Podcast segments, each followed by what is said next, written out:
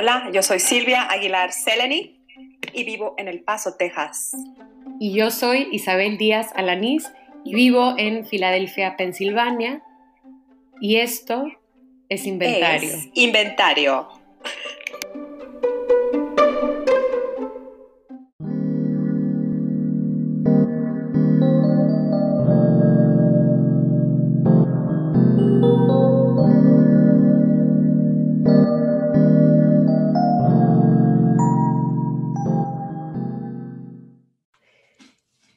Hola, hola, bienvenidos a Inventario, un podcast de amistad a distancia y los libros que nos unen. Aquí estamos Silvia Silviruchis Aguilar Seleni, Isa Isiruchis Díaz Alanís. Isaruchis, qué bonito. Aquí con la novedad que nevó esta madrugada y es rarísimo porque ayer estaba el día precioso, soleado, calientito y hoy se supone que al rato vamos a bajar a menos 10 grados. Es como cuando alguien me diga que no existe el calentamiento global, les voy a hacer así, tomen su calentamiento global, ¿no? Imagínense que sí levantó cierto dedo de su mano, no vamos a decir cuál, pero no es el pulgar y no es el meñique. sí, exactamente. Bueno, yo creo que ustedes le tenían envidia a Filadelfia, porque acá también estuvo nevando y de hecho tenemos de que eh, como no ha hecho suficiente calor para que la nieve se derrita, hay como montones de, hay nieve que se ve bonita y luego en su mayoría hay nieve gris y amarilla y como hecha mierda, y luego también hay hielo, entonces todo el mundo se está cayendo y se está resbalando. Eh, básicamente, por favor, mándenme sol, mándenme calor, mándenme palmeras de coco y, y ¿qué más? Arena y coco también. Agua no, el agua la verdad de coco no me fascina, pero un coquito de tajín. ¿A ti sí te gusta el agua de coco? No mucho, la, puedo tomar, la puedo igual, la de aloe, pero... Ay, no, a mí, a mí eso se me hace, güey, puras pinches piñas de, del siglo XXI. Ajá. Yo no creo en eso, no creo en el agua de coco ni de aloe. Vengan por mí. no me quieran engañar con eso. Este, fíjate que ahorita tengo novedades. No de mi vida, yo sé que quieres novedades de mi vida. es Quiero chisme. Otro día. Este, pero esta ha sido una semana de mucho bullicio. Las últimas dos semanas, pero especialmente esta última semana, por la publicación de Paradise, la nueva novela de Fernanda Melchor. Aparentemente, ya no entendí si fue en México o en España, pero ya se fueron a segunda edición. Wow porque volaron los ejemplares y bueno, hay toda una controversia al respecto, ¿no? Por el tema de los PDFs que hace poco tocó eh, Fernanda y no vamos a hablar de eso. Pero em, es muy interesante este como, como, yo me acuerdo, o sea, mala la comparación, pero así estábamos cuando Harry Potter con mi hijo, me acuerdo, ya va a salir el tercer libro, así, ¿no? Pero creo que después de temporada de huracanes y el huracán en sí que, que se volvió este, este libro, ¿no? Y, y el como shock que fue para, para los lectores en México, esta nueva novela viene a traer em, pues más, más ruido sobre los temas que maneja, que generalmente habla sobre la violencia en México, personajes oscuros, complejos y demás, ¿no? Eh, el título em, además juega con las palabras, con cómo se oye la palabra paradise, ¿no? Entonces, yo no lo he comprado todavía. Eh, no sé si tú lo has comprado, pero bueno, que, que, que yo creo que e, es imposible no hablar de, de, em, de, este libro, ¿no? Y cómo se está hablando en, en todas las redes y, y, en los medios sobre Paradise de Fernanda Melchor. Sí, justo te iba a decir, no, no lo he comprado todavía, aunque definitivamente está en la lista y sí, cada vez más me parece en, Twitter y digo, obviamente tú y yo seguimos este, gente que escribe o que le gusta leer mucho, entonces digo, todos los twitters de cada quien son eh, una pequeña muestra de sus intereses, ¿no? No son necesariamente el mundo, pero sí me sorprendió bastante, eh, pues eso, como si fuera una película, ¿no? Como si fuera la última de los Avengers. Este... y eso, eso está chido, o sea, eh, este nuevo furor por, por leer un libro, ¿no? Tengo una amiga que yo, mi temporada de huracanes la tiene ella y, este, y entonces cuando la estaba leyendo, ella me decía así como, es que no sé, esta mujer se debe haber tomado tanto tiempo en trabajar esta novela, yo me siento mal cuando lo cierro, siento que es un insulto, porque bueno, la forma de, temporada de Arucanas tiene este como largo encabalgamiento, ¿no? O sea, como párrafos interminables en las que se entrelazan voces, ¿no? Entonces, es un libro complejo, o sea, no es un libro, es duro, no es fácil de leer y causó tanto, ¿no? Barullo que, que ver esto con, con, Paradise, pues la neta da gusto, ¿no? Sí, no, la neta, pues, sí, obviamente. Y, y, por ejemplo, tú que creo que, digo, sobre todo tú como, como profesora de, de creación literaria allá en UTEP, creo que parte del trabajo es estar más o menos enterada de las novedades, de ver qué está saliendo. Eh, digo porque, digo más o menos porque creo que no, no todos los libros se, se leen en el momento en el que salen, ¿no? O sea, eh, no es poco común llegar a los libros, eh, incluso siendo rápidos, por así decirlo, llegar dos o tres años después de que salieron, pues entre porque son un montón, pero también porque hay libros que tristemente se publican y tal vez no hubo buena distribución o no hubo buena, no, no, hubo una buena comunicación y, van agarrando eh, eh, momentum más adelante, ¿no? Eh, pero bueno, todo esto para decir, hay algo, ah, digo, porque este es obviamente como el, el salpicón de la temporada, pero me pregunto si hay de otros libros que, que ahora estén saliendo que tú creas que ah, esto, este ya lo leí y les recomiendo que le echen un ojo o no lo he leído, pero se me está antojando un montón. Sí, sabes que, bueno, que además que la clase de maestría que doy es, es en inglés y a mí me emociona mucho cuando veo traducciones, ¿no? O sea, me emociona mucho saber que tal libro en español que yo dije, esto me puede servir para esta clase, para acá y para allá. Me emociona mucho cuando, cuando vemos versiones en inglés, ¿no? Y, por ejemplo, estoy súper feliz porque Charco Press, eh, saludos a Charco Press, eh, de Edimburgo, acaba de sacar, eh, el año pasado, finales del año pasado, sacó Chicas Muertas, ¿no? De, de, Selva Almada. Entonces eso como que, que, es un libro muy duro, pero es un libro tan importante, ¿no? Que tendríamos que estar leyendo, ¿no? Acaban de publicar, no me acuerdo bien del título, de Andrea Jeftanovic, también de, em, en Charco Press. Eh, y creo que me pasaba igual con temporada de huracanes cuando se publicó en inglés, pero en ese momento estaba dando otra cosa, yo creo que eventualmente llegaré, llegaré a eso, ¿no? Pero, pero con mucha frecuencia es eso, así como la emoción de un libro que me guste, que esté traducido, por Dios, ¿no? Porque la mayoría de las clases las doy en inglés, pero también tengo clases en las que tengo alumnos que, eh, latinoamericanos y alumnos extranjeros, entonces hay que hacerla, buscar la manera de que estén los libros en los dos idiomas, ¿no? Em, pero ese que el de, bueno, los de Gabriela Cabezón, obviamente, pero que también publicado por Charco Press, pero este de Selva Almada, a mí me emociona mucho que ya esté, que ya esté en inglés porque es un libro maravilloso para, para discutir tantas cosas, ¿no? Sí, la verdad es que eh, yo creo que incluso podremos eh, pensar en hacer un episodio como sobre eh, sobre algunos de estos de estas traducciones, ¿no? Sobre, y sobre todo cómo afectan pues ese, ese, esa construcción de, de currículos, sobre todo acá en Estados Unidos, que es en, donde vivimos tú y yo, y cómo eso obviamente afecta cómo se percibe la literatura de Latinoamérica aquí, porque es cierto, eh, por lo menos así como a primera vista, hay un, hay un vacío bien grande en traducciones porque tienes, es mucho más fácil encontrar gente como Fuentes, como Paz, canónicos, este, claro, como Isabel Allende, ¿no? O sea, gente o canónicos y o que fueron éxitos de ventas en inglés. Sí. Y luego como que hay un vacío de 30, 40 años y luego la gente que está publicando en el siglo XXI, me parece, que es cuando realmente empieza, o sea, en estos últimos 21 años,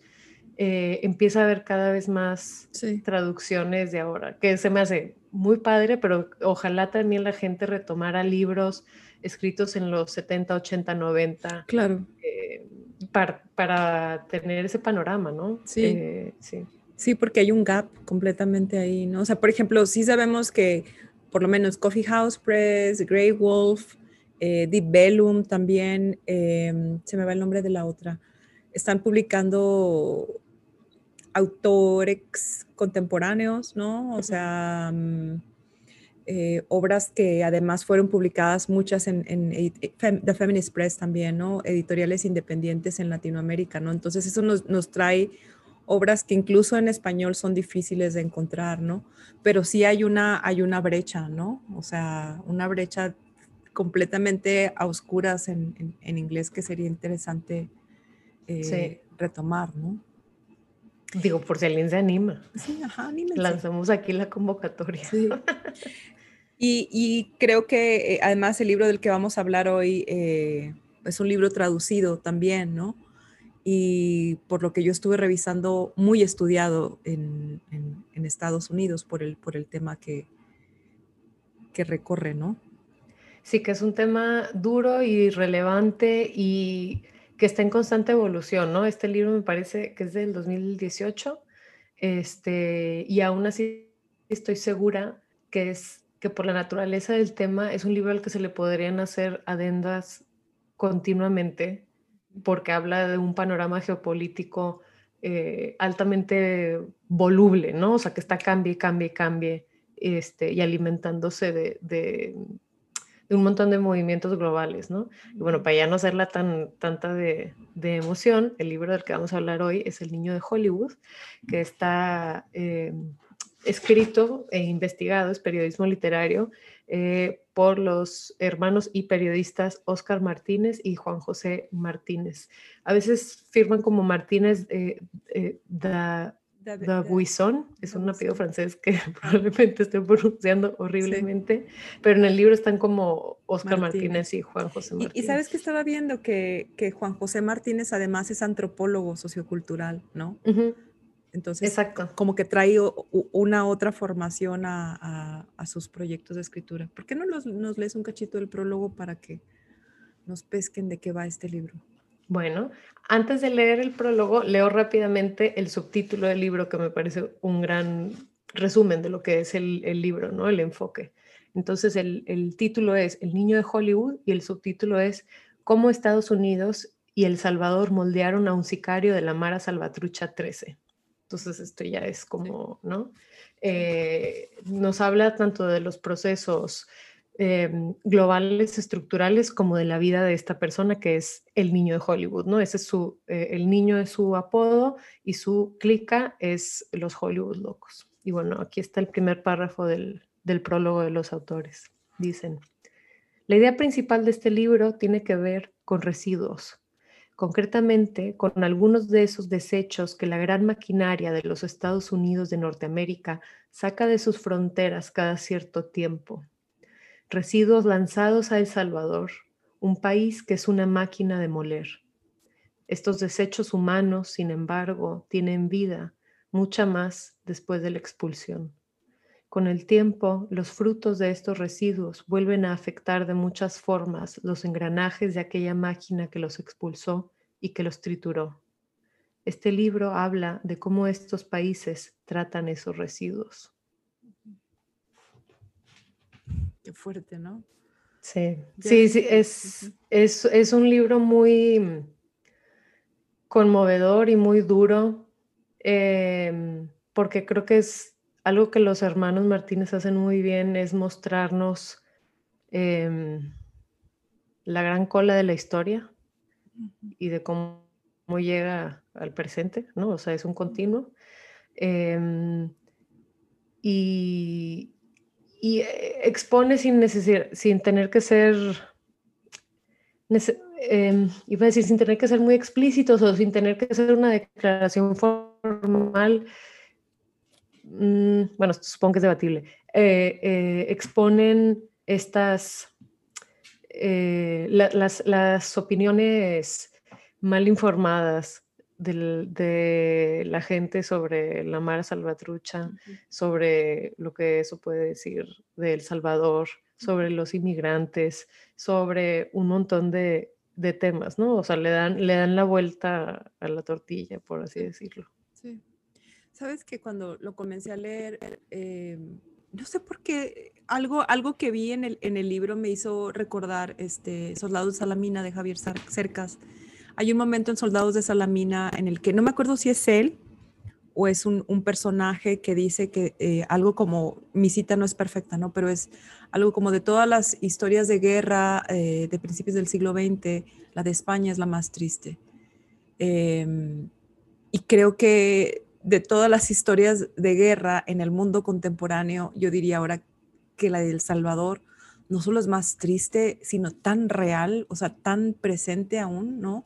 Y creo que algo y quisiera como casi ya entrar en materia, ¿no? Algo que, me gustó del libro y de lo que me hubiera gustado más, no está, pero me hubiera gustado más, es este acercamiento que tienen eh, los hermanos. Em, ay, se me acaba de ir el apellido. Martínez. Martínez, perdón, los hermanos Martínez, sobre las circunstancias históricas del surgimiento de, de, la, de la Mara Salvatrucha, ¿no? O sea, porque nos ponen en, ¿no? Principios de siglo, la época cafetalera, más adelante nos hablan de California en los 60, 70, 80, ¿no? O sea, los, los salvadoreños que inmigraron, que, hicieron vida allá, que hicieron, ¿no? Eh, pandilla ya, que además eventualmente estuvieron en la cárcel y en la cárcel de alguna manera se vuelve eh, un centro de formación, ¿no? De, Em, y luego su llegada al Salvador, ¿no? De, estos que, eventualmente son deportados. Entonces, algo que me gusta mucho del libro es como, si bien es sobre el niño de Hollywood, el niño de Hollywood se vuelve como un, pretexto, suena muy mal la palabra, pero como un pretexto para hablar sobre todas esas otras circunstancias sociales, culturales, familiares, incluso, que crean la formación de la Mara Salvatrucha y algo que yo no sabía, sus diferentes clicas, ¿no? O sea, no era un grupo, no un conglomerado, sino había diferentes pandillas y algunas amigas, algunas enemigas y, demás, ¿no? Exacto, sí, yo creo que algo, aunque bueno, hay, que decir, me parece que es una, ay, qué lástima que no lo tengo justo aquí, pero me parece que fue en una entrevista con Vice eh, que creo que es Oscar Martínez quien dice es que la MS-13, la Mara Salvatrucha, sí es una, es, es una sola cosa, pero, pero tiene distintas clicas. Entonces sí, Es, es como importante concebirla como una misma organización, aunque tenga varias sucursales, por así decirlo. Exacto, ¿no? exacto. Pero, y, ajá, y este libro habla, eh, hace un balance muy interesante entre hablar de las personas, de sus historias, este, y de cómo ellos como individuos van entrando, van aproximándose a, cierta, a cierta clica, a cierta pandilla, ¿no? Este, cómo fue que empezó, cuál es el apodo que, les dan. ¿Y por em, qué? Exacto, pero y, balancean esta cuestión más individual con la cuestión, con, con, la naturaleza de las organizaciones y organizaciones en el nivel más, eh, como concepto más general posible, ¿no? Porque organizaciones el Estado americano es el Estado salvadoreño, organización también es las cárceles, organización también es la pandilla y las subpandillas o como las sucursales de pandilla, también las, las otras, las rivales, eh, también es incluso la familia puede verse como una especie de organización. Em, es, hay, esta, esta noción como de mapa, de mapeo, ¿no? O sea, porque además los barrios, como suele ser el comportamiento de, cualquier pandilla en el mundo, eh, están eh, controlados por una pandilla u otra, ¿no? O sea, eh, hay límites geográficos marcados. Y al mismo tiempo hay constante flujo y hay constante transgresión entre estos límites. Y eso es parte de lo que ayuda a generar lo que va a ser la MS-13. Sí, Y lo que ahorita que estabas mencionando el Estado, ¿no? El Estado y la cárcel y demás, que son sistemas, de pronto el sistema más efectivo es el de la MS-13, ¿no? O sea, tienen como políticas claras y, sabes, y estatutos y no cruzas de esta parte y primero es la pandilla, después es la pandilla y después, tercero es, la pandilla, ¿no? O sea, de pronto... Eh, hay un momento, bueno, bueno, a quien entrevista en El Niño de Hollywood, este, en algún, muy al inicio dice, eh, no me han ofrecido otro camino, ¿no? O sea, por eso todo esto, porque nunca se me ofreció otro camino, otra posibilidad, ¿no? Y algo de lo que, de lo que los hermanos eh, hablan es como la fuerza del rechazo y la violencia en California eventualmente y después a su regreso al Salvador es lo que los hace unirse, ¿no? Construir estas, estas, estas familias, ¿no? O sea, se habla de estos niños sin, sin nadie, ¿no? Que no había más y esto era lo que había, ¿no? Y era como lo que más le ofrecía que, a diferencia de lo que el Estado podría ofrecer, ¿no? Exacto.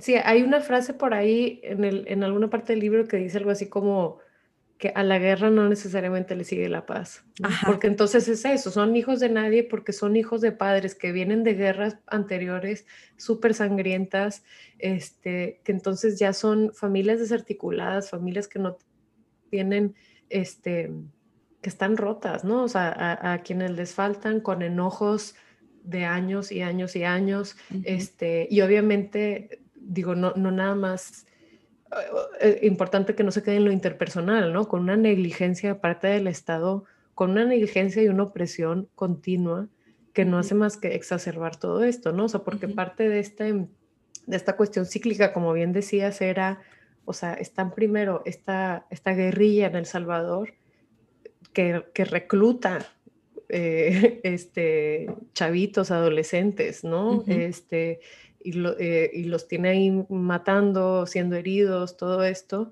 eh, que son luego estos mismos niños los que se van, los, que pueden huir de la guerrilla a Los Ángeles y luego Los Ángeles tienen que aprender a sobrevivir entre puras pandillas latinas de distintas denominaciones y se dan cuenta de que para ellos la, pues por lo mismo que ya vienen de este contexto, para ellos la violencia es, no es que sea un juego, pero no, pero es más. Se vuelve una condición. O sea, se vuelve su, manera de, gestionarse en el, en, el, universo, ¿no?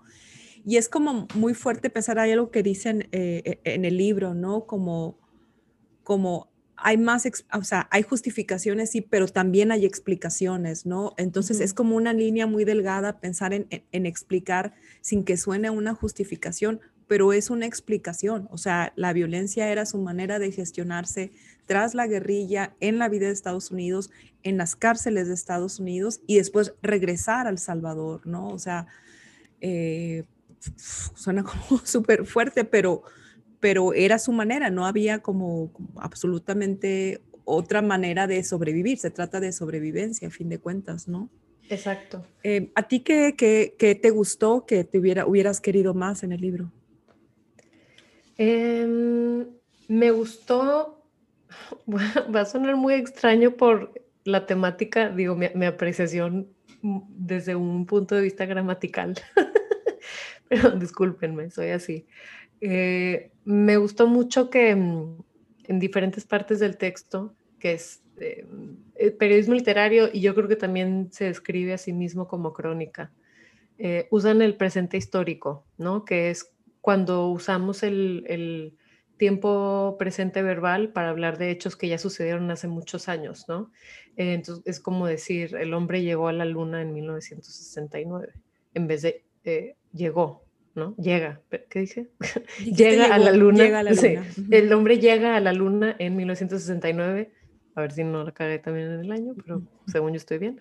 Em, y, el, y ellos hacen esto a la hora de ir siguiendo distintos momentos de vida de, Miguel Ángel Tobar, que es el nombre real del niño de Hollywood, y, eso crea una tensión temporal muy interesante porque además, y creo que esto es importante decirlo para, entender mejor por dónde nos lleva el libro, la razón por la que están entrevistando a Miguel Ángel Tobar es porque Miguel Ángel Tobar, eh, de ser un sicario de la clica de los Hollywood Locos, que es parte de la Mara Salvatrucha, eh, se, hace cómplice del Estado, ¿no? Y delata a un montón de, gente de su, de su, pandilla, ¿no? Este, y entonces obviamente es un apestado y como sabemos desde un principio, acaba asesinado, ¿no? Es un chavo que acaba asesinado a los 30, 31 años. Este, eh, y que se suponía que era un, un testigo protegido del Estado y bueno, y que su muerte es simplemente otra prueba de la negligencia de ese Estado para proteger incluso a los que están arriesgando el pellejo para, en teoría, traer algo de justicia, ¿no? O de, de, hecho, hay un, hay un momento en que un, juez dice eso, ¿no? O sea, ya una vez que nos dieron lo que necesitábamos, ya ellos, a ver, su vida, ¿no? O sea, no hay absolutamente protección a estos testigos, que a fin de cuentas, sí, sicarios, pero también están eh, identificando y trayendo, o sea, en el caso de Miguel Ángel, trae 30, hay 30 presos por la información que él, que él ofreció, se supone, ¿no? Exacto, exacto. Y que ahí vemos de nuevo toda la idea con la que empieza este libro de los residuos, ¿no? O sea, que incluso hasta la, supuesta justicia eh, estatal también es una máquina que muele. También es como, ¿qué me puedes dar? Y, vámonos. ¿No? Y, y, si caes tú, así como cayeron miles otros, pues chin, ni modo, ¿no?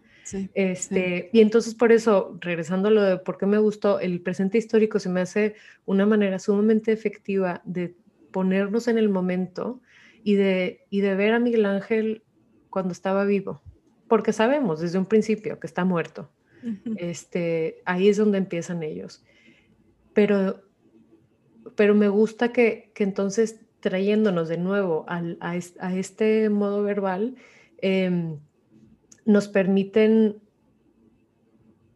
no sé, incluso hasta nos permiten tener cierta esperanza o cierta, creo que hay cierta empatía que se logra gracias a esta técnica. Mm. Eh, y que... Em, y que bueno, además el, el, hecho de que el texto es una crónica, creo que aprieta la atención del tiempo, ¿no? Esta sensación de estar ahí, de estar en ese solar en donde están teniendo estas conversaciones los periodistas y el niño de Hollywood. ¿A ti qué, te gustó? A mí, esto que te digo, o sea, cómo, cómo nos ofrece, bueno, el libro está dividido en tres secciones. La primera y la última sección nos traen eh, información sobre circunstancias históricas, sociales, el, el, contexto, ¿no? Y eso me gustó mucho. Creo que hubiera querido un poco más. Eh, y la segunda sección tenemos que son, se supone que son 13 entrevistas divididas durante dos años que estuvo encerrado o en, no, no encerrado, sino en, una especie de cautiverio eh, como, testigo, eh, Miguel Ángel. Y todos los hermanos lo están entrevistando. Y en esa sección también hay importantes elementos y datos y, y cosas que nos, que nos hablan sobre El Salvador culturalmente, este, casi también religiosamente. Y eso me gustó tanto que, hubiera querido un poco más, ¿no? Conocer como, como, como eh, esas otras esquinas, ¿no? del universo en el que se mueven eh, tanto eh, los, los miembros de la MS-13 como quienes están fuera, como quienes son civiles y, y demás, ¿no? Y fíjate que voy a, voy a, ahora a lo de que, quiero menos de, porque no me, no, me, no me gustó tanto, y voy a tomar tu palabra, porque es algo con lo que yo sufrí mucho en el libro, es que llegué a sentir empatía y no quería sentirla, ¿no? Mm. Y por otro lado, llegué a sentir como, como rabia y tampoco quería sentirla, ¿no? O sea, me puso en una, en una, y de eso se trata, creo que ese es el, como también el logro del libro. Hubiera querido que me, es absurdo, ¿no? Pero hubiera querido sentirme menos incómoda con mis emociones al respecto, ¿no? Hubiera querido sentirme menos juiciosa, ¿no? Y poder como, como observar el todo como va, ¿no? Pero sí había momentos, y creo que ocurre en estas narraciones que tú dices que son de presente histórico, en que sentía cierta empatía, ¿no? Con, con este personaje cuando está, tiene, bueno, está encerrado con su esposa, que tiene en inicio tiene 16 años. 16 años, bueno, 14 tiene cuando recién em, empieza con ella, ¿no? Pero tiene 16 años, tienen una niña de dos años, luego ella está embarazada y, o sea, ¿qué haces, no? O sea, él o mi familia, ¿no? A donde voy con mi familia y tiene que estar protegida y tal, y, y las circunstancias en las que está. Y por otro lado, en esas narraciones en presente histórico, que además lo interesante es que están parafraseadas, en algunos momentos sí están citadas pero la mayor parte del tiempo tenemos como un tercer omnisciente contándonos los detalles. Por ejemplo, cuando asesinan este, ese, asesina a este tipo que se llama el caballo, que es un asesinato súper cruel, eh, ahí estaba yo como, yo, yo no tendría que estar aquí, yo no tendría que estar ahí, o sea, no, o sea, sabes, o sea, me, me puso en circunstancias súper incómodas desde mi zona de confort, privilegio y demás. Y creo que hubiera querido menos de eso, pero no es un fallo del libro, ¿no? Sino es, creo que es el logro del libro, ¿no? Que nos pone en estas circunstancias, ¿no? Y de nuevo me voy a esto, ¿no? La historia del Salvador es muy triste precisamente por esa, por eso, ¿no? Porque son circunstancias tanto ajenas como interiores lo que llevan al, al, origen, al crecimiento y al desarrollo y al poder al que llega la MS-13, ¿no? Entonces, eh, sentía como una serie como, como de oleadas, ¿no? Eh, de, vamos, eso, de empatizar con un padre joven, ¿no? Que yo ya sé que van a matar y por otro lado, estar como completamente enojada, ¿no? Con, con las decisiones que está tomando, pero no tenía más, ¿no? O sea, ¿quién, quién, quién es una para, para, para juzgar, ¿no? Que no tenía más y aún así, y creo que por lo menos eso sí lo tiene el libro, eh, también él hasta cierto punto también decidió, ¿no? O sea, como es, es este estilo y afloje entre, claramente está en una situación increíblemente limitada, no nada más por la pobreza, sino por, la, por el grado de violencia que existe en donde él está, por las dinámicas, por su propia dinámica familiar, pero que al, final del día este hombre mató 50 personas. Y es como... Y asesinatos ultra violentos. O sea, además, eso, esa escena del caballo es como ni siquiera lo, obviamente no la voy a contar acá, pero, pero es como llevarlo más allá, ¿no? O sea, dice incluso que hay otros miembros de la pandilla viendo lo que está haciendo y empiezan ellos mismos a hacerse atrás, ¿no? Esto ya es otra cosa, ¿no? Esto ya es él poseído por la bestia, que viene a convertirse en una entidad que dirige de alguna manera eh, a, la, a la Mara Salvatrucha, ¿no? Exacto, que no es, en este libro La Bestia no es el tren no es, este, que, recorre México hasta Estados Unidos, sino, ajá, está como, como pulsión, como esta adrenalina detrás de este tipo de violencia.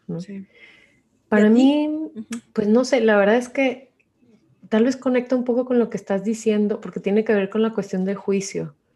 Yo creo que, no sé, que, que, que sobre todo cuando se ponen a hablar de, mm, que se me hizo muy interesante, pero sobre eh, cómo funciona lo de las cárceles, porque en algún momento habla de cómo eh, una de las estrategias que, que, hace el Estado, que le parece que es la mejor, pero que luego poco a poco se van dando cuenta que no fue tan efectiva como pensaron, era poner a los pandilleros, a, que, la, que, la, gente de una misma pandilla estuviera en la misma cárcel, porque si no se iban a matar adentro, ¿no? Entonces, este, ajá, eso. Y, y habla de, todo este como ecosistema que es también, pues obviamente impresionante.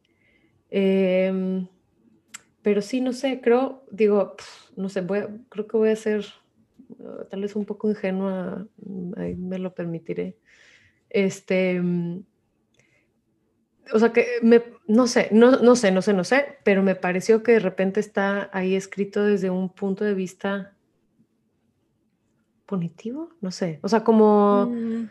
que sí, o sea, que sí hay, y pues no los puedo culpar para nada, pero que sí hay este deseo como de que esta gente esté en la cárcel y se quede ahí y, y cumplan con su castigo o qué sé yo.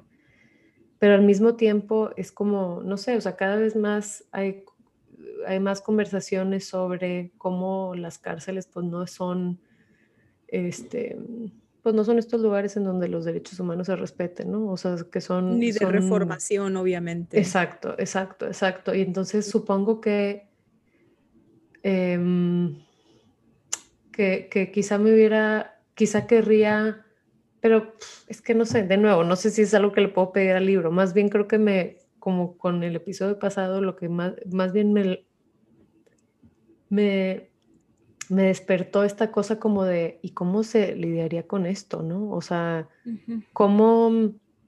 Sí, no sé, o sea, porque yo sí, instintivamente o como en, primera instancia, estoy de acuerdo en que las cárceles no son un método efectivo, pero al mismo tiempo es como cuando la violencia llega a este punto, y, no, y no digo esto como justificación de, para justificar abusos policiales de, esta gente, ni mucho menos, sino que sinceramente me pregunto, ¿qué se puede hacer? ¿no? Em, eh, y sí, no sé, entonces, o sea, realmente supongo que no tengo... Eh, sí, no sé. Bueno, o no, ¿sabes qué? Y otra, es, esto realmente es algo más, una cosa que me despierta, que tal vez no le puedo pedir mucho al libro. Quizá lo que sí le puedo pedir al libro es, creo que me hubiera gustado saber un poco más de las voces de las mujeres sobre todo de una manera un poco más redonda. Porque creo que sí. Que sí lo asumen. O sea, que si llega un momento en que dicen, o sea, el papel de la, o sea, aquí vale la pena mencionarlo, el papel de las mujeres en la pandilla no es como en Estados Unidos, ¿no? Aquí no toman decisiones, aquí son simplemente o la mamá o la pareja y ya, ¿no? Y pueden quedar atrás porque la pandilla es lo primero. O sea, sí se menciona eso, pero, y, sabes que yo estaba investigando y eh, justo, no Oscar, el, el, el otro hermano, Juan José, em, Juan José eh, tiene un libro sobre, sobre el caso de las mujeres, no en la Mara, pero en general en lo que tiene que ver con, con, con la violencia, ¿no? El libro se llama Las mujeres que nadie amó que es del 2011, y habla sobre las mujeres de, de, las barridas en, en, El Salvador, ¿no? O sea, que yo también me quedé con esa sensación, pero entendí al mismo tiempo por qué, cuál es la ausencia de las mujeres. Es que hay una ausencia de las mujeres en, en las pandillas, ¿no? Claro, no y, no, es porque yo quiera, porque obviamente, o sea, no, no, es, no es así de que, de que hubiera más mujeres, sino... Te despertó. Como, no sé, como, me, acuerdo que alguna vez un profesor mío me, me, hizo una anotación en un ensayo que se me quedó muy grabada y que me gusta, a la que me gusta regresar mucho, que me decía algo así como, es que le estás creyendo mucho mm. a lo que el autor te dice. Y yo no sé si esto fue un pequeño momento en el que ellos creen mucho en esa jerarquía que las pandillas ponen, ¿no? Porque aunque esa sea la realidad, creo que en el libro se puede abordar, desde otra manera. Y no es para nada, para, o sea, no, no son para nada misóginos ni machistas. No, no, no, para nada. O sea, no, no. Hay el testimonio de una mujer al, inicio del libro, ¿no? De una mujer que también les trae información y testimonio sobre sobre su, de las pocas mujeres, dicen, y que además pide que no se use su nombre, de las pocas mujeres que llegar, llegaron a tener como un, cierto rol. Eh, antes de que hablemos de como que sentimos que falta, que falta en el libro, a mí me gustaría leer un cachito que tiene que ver sobre eh, esta, no quiero decir captura, pero reclutamiento eh, a, a los Hollywood locos. Dice, Misión Hollywood 1, no hay lugar para los tibios. La mayoría de los nuevos miembros de las pandillas no necesitaban ni necesitan en la actualidad que se les obligue o se les amenace para entrar. La pobreza centroamericana hace lo suyo. Ante la miseria, la falta de oportunidades, la violencia y las condiciones de vida casi medievales, la MS-13 se yergue como una opción absolutamente lógica. Es la opción entre ser nadie y ser parte de algo, ser víctima o ser victimario, ser Miguel Ángel Tobar o el payaso de Hollywood, pero en aquellos años, ya por llegar el nuevo siglo, a Chepe Furia se le acababa el tiempo para que la miseria hiciera su trabajo de convencimiento. El barrio 18 se armaba, la guerra venía. Con la clica ya formada en su gran mayoría por los exmiembros de las pandillas barriadas, Chepe Furia necesitaba dejar muy claro un mensaje para los chicos ya brincados y para los futuros miembros. Entrar a la Mara no siempre es opcional. Para los chicos que pertenecieron a las pandillas de tirapiedras y robagallinas, solo había un camino aparte de la MS-13.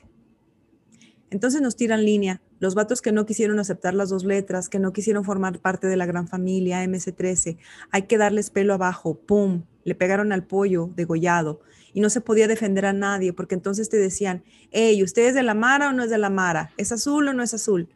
Así le dijeron en aquel entonces al payaso de Hollywood. Era una forma de hacerles entender que los tiempos habían cambiado, que las cosas jamás serían iguales. La estrategia fue muy buena. Nadie jugueteaba con la Mara Salvatrucha 13. No era un grupo al que podés pertenecer un rato mientras es divertido y luego salir. Llegó para devorarlo todo. La MS-13 no convive, devora. Los muchachos lo entendieron muy bien, pero también entendieron que la Mara es un espacio de competencia en donde el, el bien más preciado es el prestigio y el honor. Ambas cosas dan estatus y el estatus se traduce en beneficios. Dentro de esta arena todo es válido, incluso eliminar competidores por el error más mínimo. Así estos sean tan azules como vos. Eran tiempos de formar carácter para lo que venía. Los que no entendieron eso murieron. Un chico se confundió a la hora de utilizar el complejo argot pandillero y terminó llamándose a sí mismo bicha, forma habitualmente usada para referirse a los miembros del barrio 18 pelo abajo, recordaría Miguel Ángel años después de su solar. Otro chico, aspirante a la pandilla, atontado por la marihuana, cometió un error similar. Se refirió a sí mismo en femenino.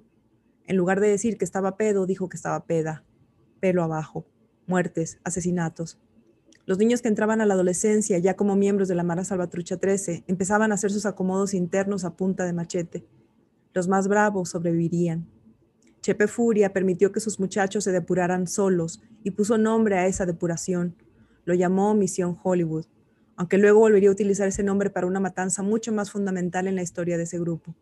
Solo quedarían los más salvajes, los dispuestos a asesinar hasta por pura diversión y sobre todo ante una orden suya aquellos asesinatos por tonterías, por confusiones lingüísticas de niños que no sabían ni escribir, fueron tan poca cosa en sus mentes, tan bagatela, que Miguel Ángel casi los ha olvidado. No recuerda detalles de ellos, aunque él mismo, cuando era el payaso, haya participado. Recuerda algo del muerto, la palabra en femenina, poco más. Él dice que recuerda poco porque no les daban importancia, porque eran niños a los que nadie esperaba en ninguna casa, que vivían en las casas destroyer de la San Antonio y terminaban pudriéndose en la ribera de un río. Quizá sí es por eso que recuerda tan poco de esos asesinatos. Quizá, solo quizá, es también por la avalancha de muerte que vendría después. Tantos muertos vendrían, de formas tan sádicas, entrarían al recuerdo, que quizás aplastaron a los primeros muertos. Sí, no es, es un libro que no baja fácil. Sí, Sí. Y, mm, o sea, me, cuesta trabajo pensar en qué extrañé, porque creo que se me dieron tantas cosas en el libro, o sea, se me dio tanta información, tantos detalles concretos, tanto sobre el Estado, sobre el ejército salvadoreño, sobre la policía, juzgados, cárcel en Estados Unidos, las pandillas en Estados Unidos, eh, las políticas internas dentro de la MS-13 que, que, no sé si me haya faltado, o sea, quisiera más bien pensar que no me falta nada, que no hay más que yo, que yo no sepa en este momento, ¿no? Porque es muy duro el libro. Sí, sí, sí, sí. No, y, y estoy de acuerdo contigo en que en esta cantidad de información es apabullante, ¿no? Sobre todo... Eh, pues eso, ver, ir viendo cómo cada cosa va construyéndose una sobre la otra y va creando como una, un, horror más grande, ¿no? Un horror mayor. Sí. Yo lo que sí diría, mira, para mí lo que extrañé lo tengo un poquito más claro que lo que hay y me gustaría menos. Creo que me hubiera gustado saber un poco más de los periodistas, mm. de, de su metodología Em, y de un poco, ajá, de, de, cómo se cuidaron, de cómo, no, digo, porque obviamente ser periodista en este tipo de zonas lo sabemos, ¿no? O sea, no es algo fácil, no es, no es que, no es que la, la no es que estas personas que, que asesinan por negocio respeten la integridad del periodismo, ¿no? Este, por un lado, porque, o sea, por eso por un lado, y también, o bueno, en esa misma línea, ambos hermanos son de El Salvador, ¿no? Es, es su país el que están investigando. Y yo no sé, pero asumo que ellos son de una clase social distinta y que, que quizá tuvieron ciertas oportunidades distintas, ¿no? Para poder emprender la carrera que han emprendido, que ha sido en ambos casos brillante.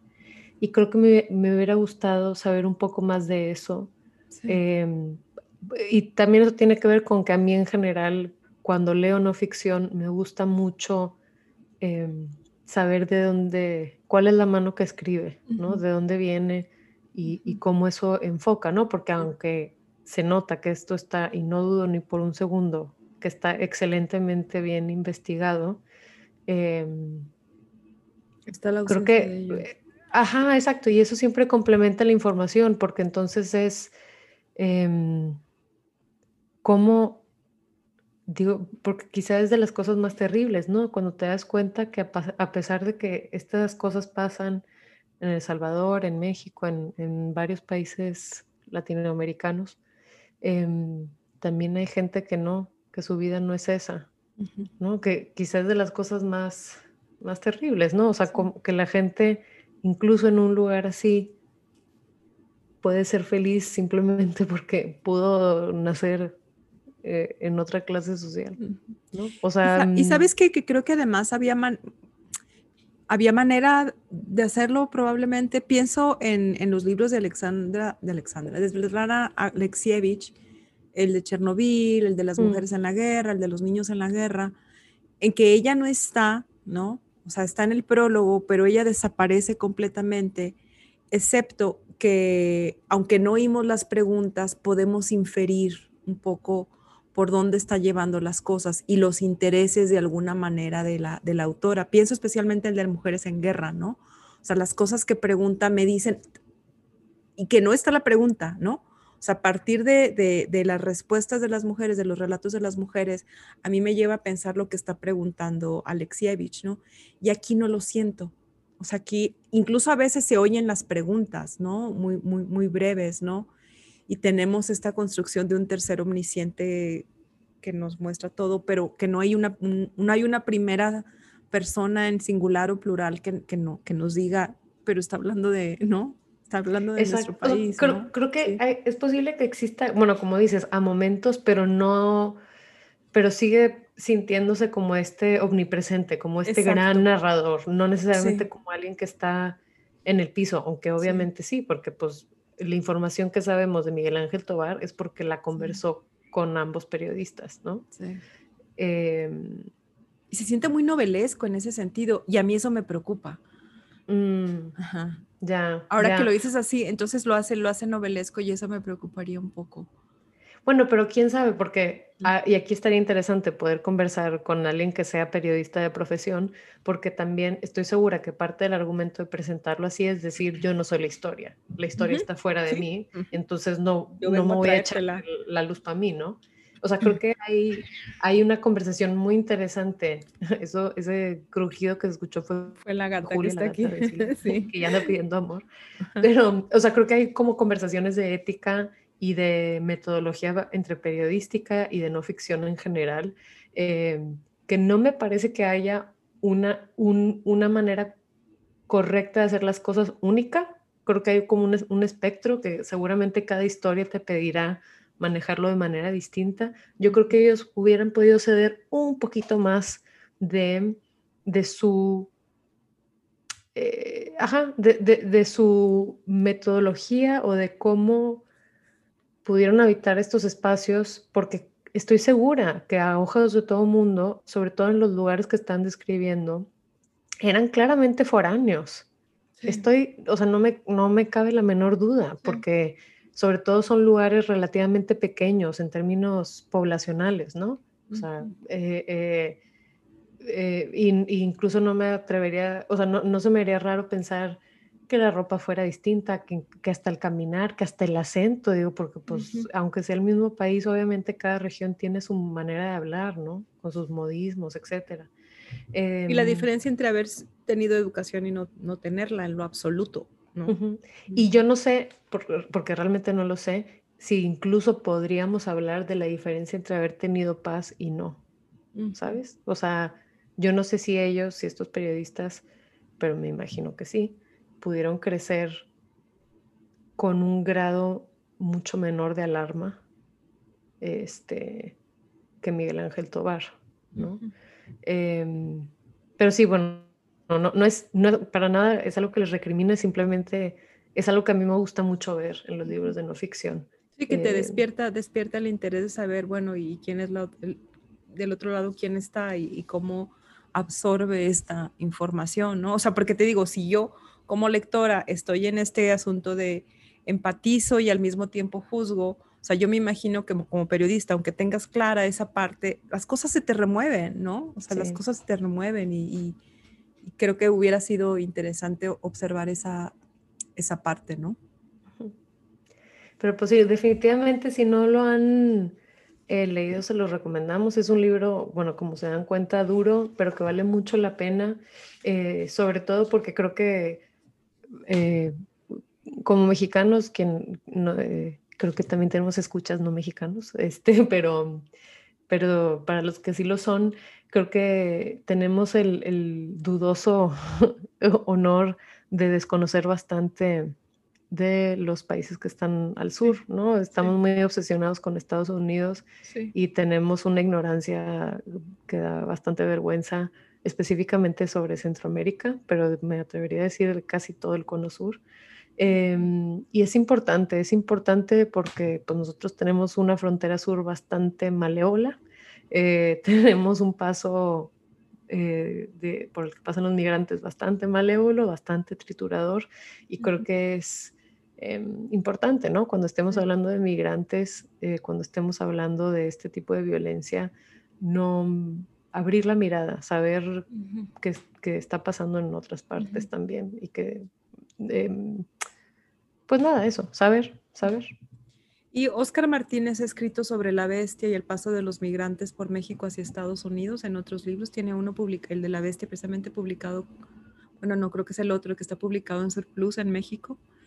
Y Juan José Martínez, les digo que ha publicado eh, Crónicas Negras, eh, que también tiene que ver sobre, sobre esta región y este libro de Las mujeres que nadie amó, ¿no? Entonces creo que los dos autores han estado como construyendo o, escribiendo de y desde esta experiencia de, Centroamérica, ¿no? Bueno, y de hecho Juan José Martínez también tiene un libro que me parece que se llama Ver, Oír y Callar, que pasó, ah. es sobre él. Y un, año con la Mara Salvatrucha, sí. Pero además, si bien entiendo, pero la verdad es que no lo he leído, entonces a ver si no lo estoy diciendo mal, creo que como infiltrado, o sea, haciéndose pasar por un pandillero él mismo. Te imaginas. Si bien entiendo, sí, pero no sé, mejor chequemos eso. Em, sí. y... también, bueno, tienen varias crónicas en elfaro.net, eh, que es este periódico digital salvadoreño muy bueno.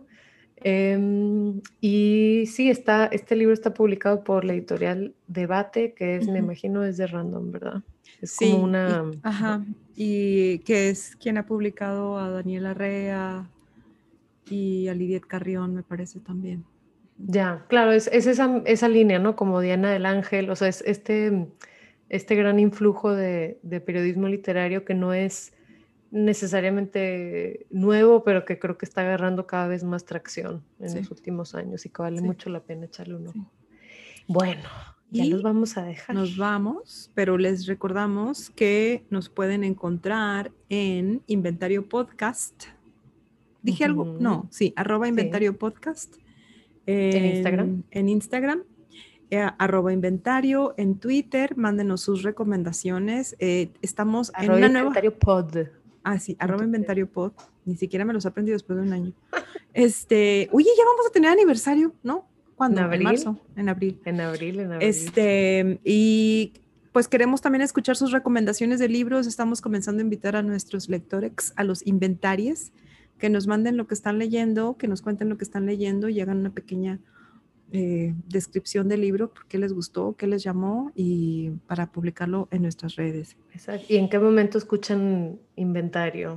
Cuando están lavando los trastes, cuando están paseando, cuando están sumidos en ansiedad existencial porque esta pinche pandemia no se acaba. Cuéntenos esas cosas hermosas. Y en el próximo episodio hablaremos de Las Malas de Camila Sosa Villada y ahorita cuando terminemos voy a seguir convenciendo a Isabel de que hablamos de El Verbo J, una novela de Claudia Hernández, precisamente de que ocurre en El, en el Salvador. Y, mi gata dice hola. Y su gata dice hola. Eh, y bueno, nada, recuerden que, que los libros compartidos saben mejor.